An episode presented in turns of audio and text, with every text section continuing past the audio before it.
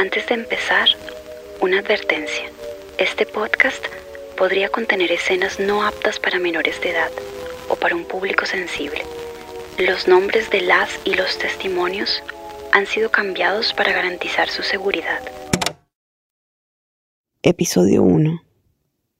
Septenio.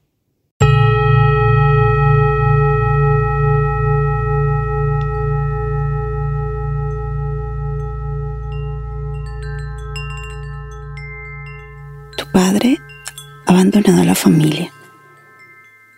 Tu casa es una pequeña habitación alquilada donde vives con tu hermano de 10 años y con tu madre.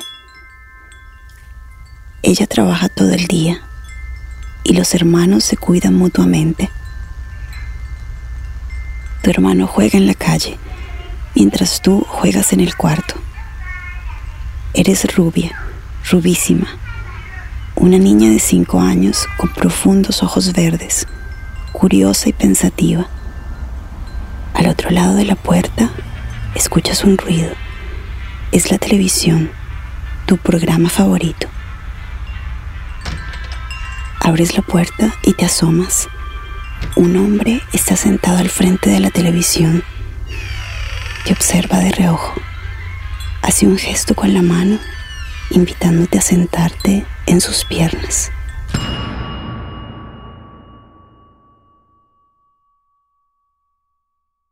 Este momento se clavará dentro de ti, influenciando tu vida en muchos aspectos.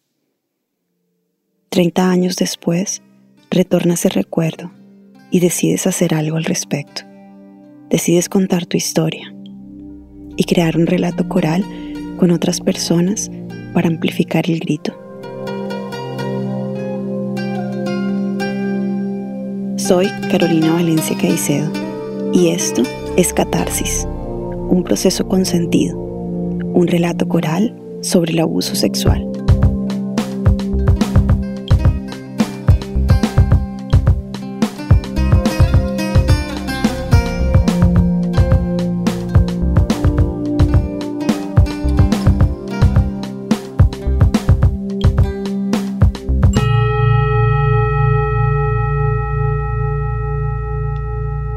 En ese momento de tu vida vivirás en Italia.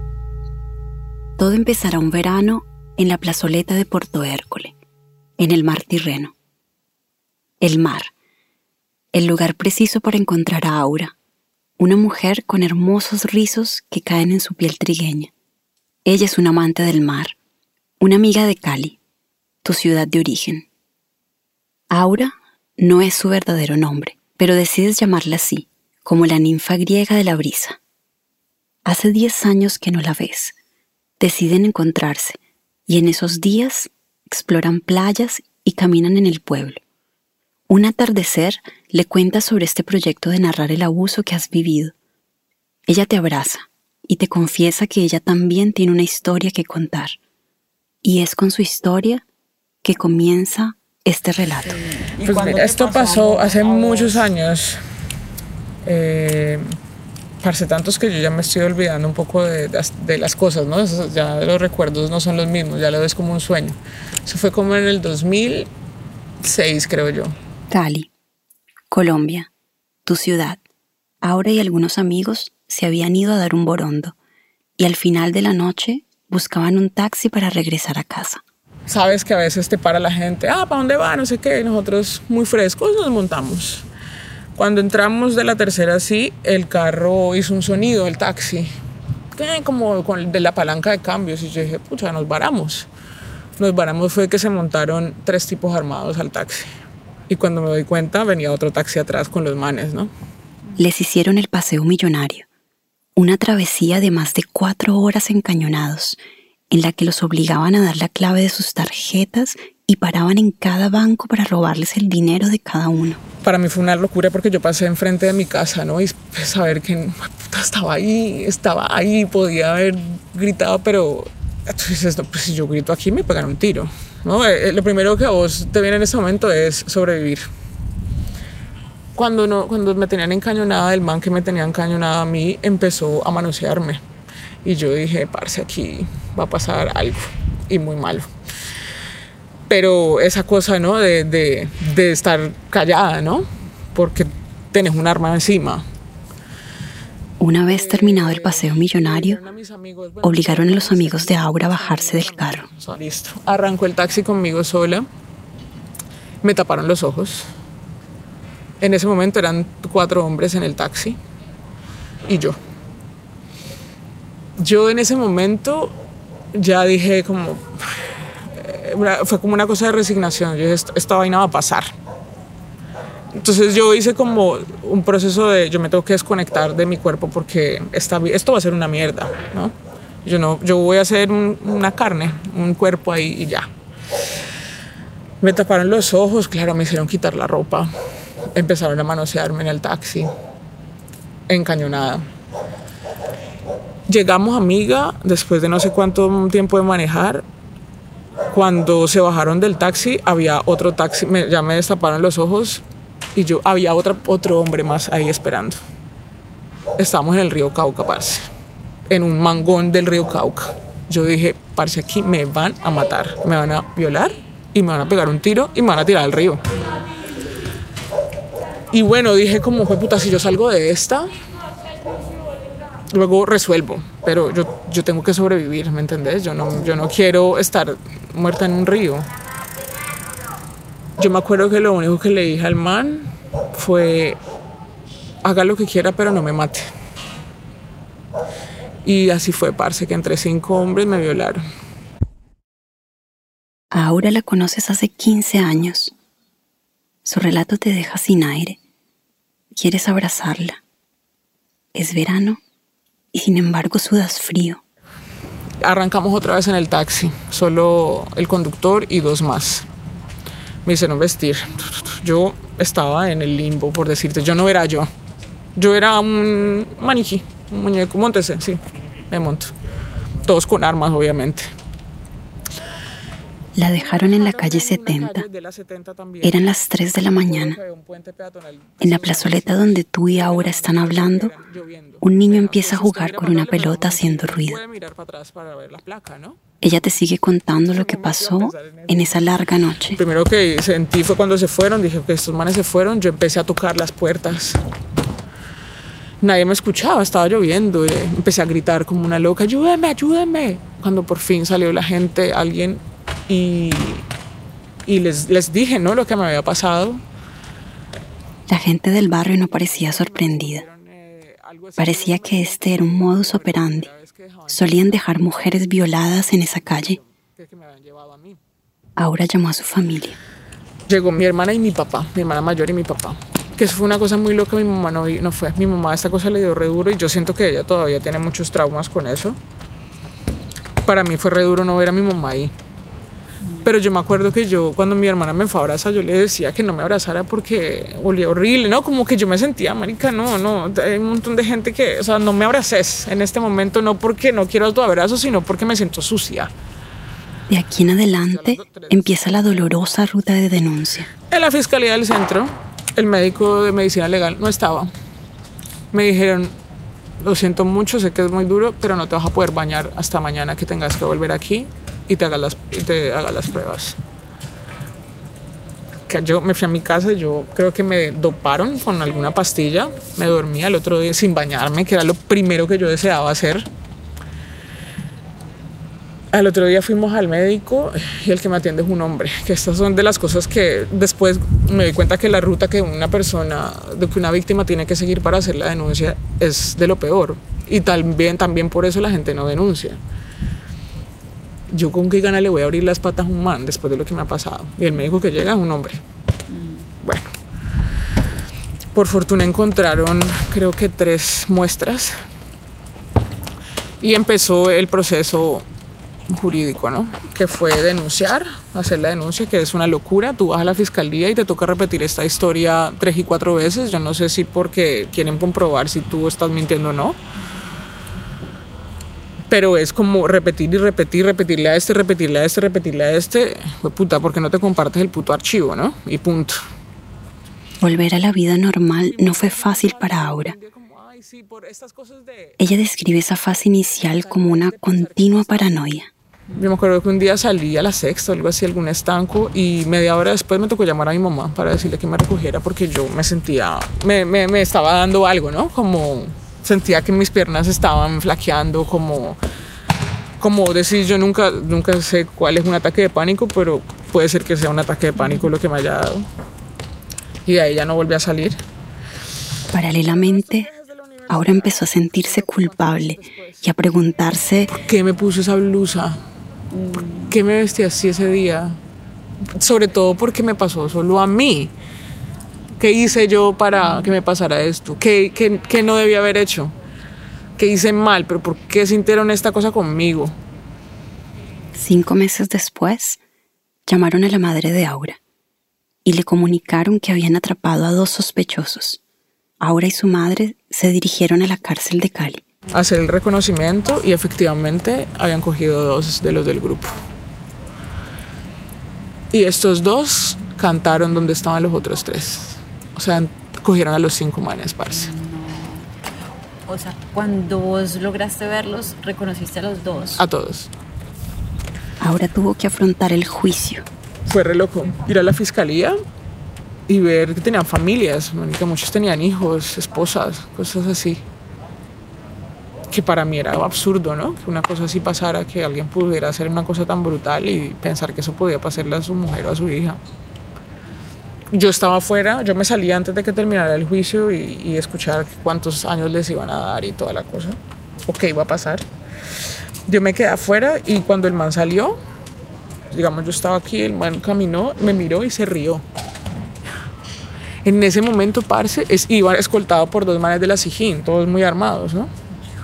En ese momento, parce, yo no sé, yo salí corriendo con una cosa en la mente que yo quería cogerle el, alma, el arma a uno de los de la Sijín y dispararle a ese man. Llegué a una escalera y me empezó otra vez esa, esa vaina como las piernas que no te, no te responden. Y claro, gente que me atajó, pero yo ese man, si hubiera podido, yo lo hubiera, yo lo hubiera matado, seguramente. ¿Cómo se va a reír? Les dieron como 22 años a cada uno. Hacen una pausa. Toman aire.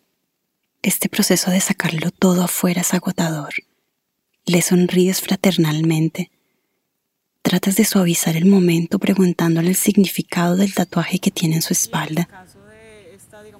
Tienes la impresión de que está relacionado con esta historia, pero nunca antes se lo habías preguntado.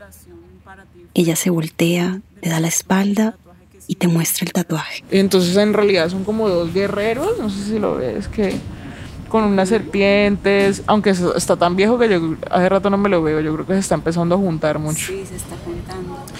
Dos guerreros, dos serpientes y un triángulo. Así como unas figuritas, ¿verdad? Ajá.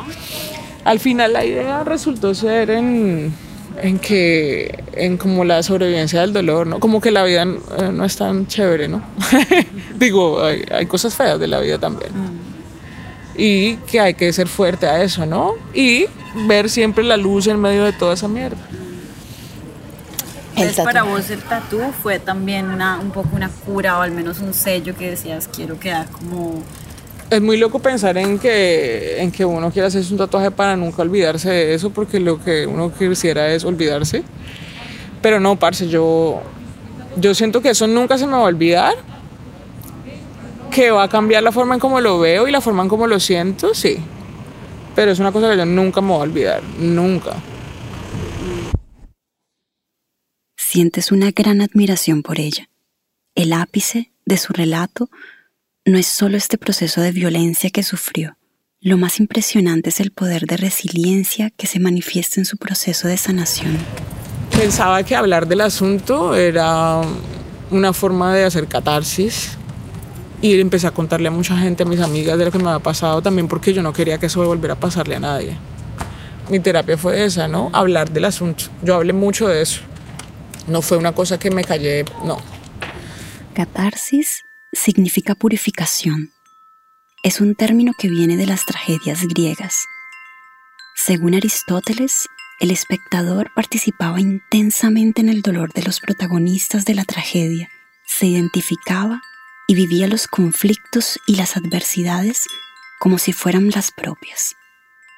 Todo ese exceso de emociones tenía un efecto liberador en el espectador que proyectando miedo, rabia y desesperación sobre los héroes trágicos, lograba liberarse de estos sentimientos exorcizándolos. Vives las palabras de Aura como si fueran propias. Te dan coraje para seguir este proyecto de liberación que estás empezando. Nadie sale de esto solo. Para sanar se requiere ayuda. Dicen que las cosas vienen en ciclos de siete años. Yo cuando estuve en Panamá fui a una psicóloga, me hizo volver a ese momento con los ojos cerrados y, me hizo llorar, porque yo no lloré, yo no grité cuando me pasó eso, ¿no? Porque yo quería vivir paz. Entonces yo no lloré, yo no grité, yo no, yo no, yo no peleé. Y eso a veces es, es como reprimir un montón de cosas, parce, como el defenderse. Y esa nena me hizo, bueno, yo estaba acostada, me acuerdo, revivir todo y me decía, tienes que llorar. Eh, me decían, di no. Porque el solo hecho de decir no es una cosa gigante, parce. Yo no pude decir no. Al contrario, yo dije, haga lo que quiera porque no, no me mate. Y ella me decía decir no, no, y, y pegue patadas, me decía. Pegue patadas, pegue puños y diga no y diga no y diga no mil veces y así como aquí no hay nadie más aquí está en este consultorio solo estamos usted y yo y en este, afuera no hay nadie más grite grite llore haga lo que quiera así. Luego me abrazó porque yo le conté a mi mamá me dijo ahora yo te abrazo como si fuera tu mamá yo sé que me tengo muchas cosas que trabajar en ese sentido de desbloquear sí. Creo que no, el hecho de hablarlo ayuda pero seguramente hay algo más. Y fue muy loco cuando me dijiste de lo que estabas trabajando y me puse a hacer la cuenta y yo, marica, ya son otros siete años. Me acordaba de lo que ella me decía, eso viene por ciclos de siete años. Y siete años en que tú tienes la oportunidad, los siete años de, de, de trabajar en eso otra vez. Entre más tiempo pase va a ser peor. Dicen que cada siete años se renuevan completamente las células de un ser humano. Es decir, en el final de este septenio, ahora tiene la oportunidad de renacer. Su esencia será la misma, pero podrá decidir qué es lo que debe seguir viviendo dentro de ella y qué es lo que debe morir. Tú y ella se volvieron a encontrar en un momento en el que ambas están dispuestas a afrontar profundamente este proceso.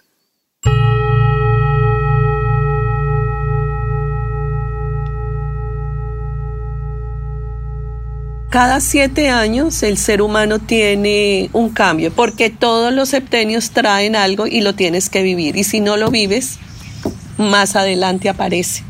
Ella es Elizabeth, una pedagoga y experta en terapia biográfica. Ella vive en República Dominicana y trabaja en un colegio de pedagogía Waldorf. Le pregunta sobre cómo la terapia del septenio se aplicaría en el caso de Aura. Cuando a ella le sucedió, estaba en el septenio de conocer el mundo, ¿sí? De, de salir y de, y de disfrutar de la vida. Y fue como truncado, ¿no? Como que ahí quedó. Hubo un, un quiebre y un quiebre profundo. Entonces ella ahora está haciendo eso que no, que no hizo en esos momentos, porque estaba en ese dolor y en esa pena y en, y en esas culpas y buscando qué era lo que le servía para ella poder sobrepasar esa situación. Le preguntas a Elizabeth si la propia biografía está marcada por una abrumadora vicisitud, ¿qué se podría hacer? Decirlo muchas veces hasta que ya salga, porque cuando ya se verbaliza, ya la situación tiene una, ya está fuera de ti un poco. El problema es si no se verbaliza, si se guarda, allí ya puede causar muchos estragos internos. Hay que tratar de verbalizar. No es fácil para nada, pero la biografía es regresar a, y ese regresar es sanador. Esto te acerca a la idea con la que iniciaste este proyecto. Regresar a ese recuerdo, narrarlo para liberarse del peso y poder exorcizar ese momento que intentó truncarnos la vida a las personas que hemos vivido una experiencia de abuso. El ser humano tiene muchas facultades, muchas capacidades, pero si está atado a un sentimiento que lo daña, no las despliega. Entonces cuando ya tú puedes hablar de, ese, de esa relación y sanarla, tú ya eres libre y al ser libre de eso ya tienes energía para otras cosas, o sea, tu vida ya se puede desplegar plenamente. Que esa es la idea, a eso vinimos. ¿Sí? A eso vinimos, a desplegarnos plenamente. Esto es lo que quieres hacer. Este viaje interno requiere de la interrupción del silencio, de un estímulo que permita pasar de la indignación a la acción. Después de 30 años, sientes la necesidad de narrar tu historia, exorcizándola, transformándola en un relato de liberación colectiva Hay recuerdos latentes y punzantes que tienen que salir. Historias que tienen que ser contadas. Y esto es lo que hoy acabas de empezar. Esto es catarsis.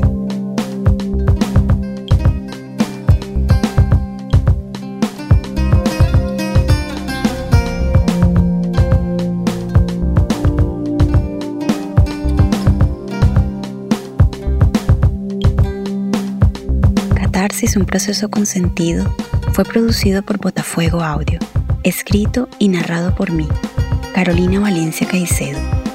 Ilustraciones y diseño gráfico, Juan David Caicedo Puscus. Montaje audio y diseño sonoro, Ricardo Chaconi. Agradecemos especialmente a Aura por su valiente testimonio y a Elizabeth Mejía por su valiosa participación en este episodio. Este podcast se realizó gracias a la beca Prácticas Creativas de Producción Sonora Digital Podcast del Programa Nacional de Estímulos del Ministerio de Cultura de Colombia. Síguenos en nuestras redes y en botafuego.org, una plataforma de podcast y audiodocumentales donde encontrarás todas nuestras producciones.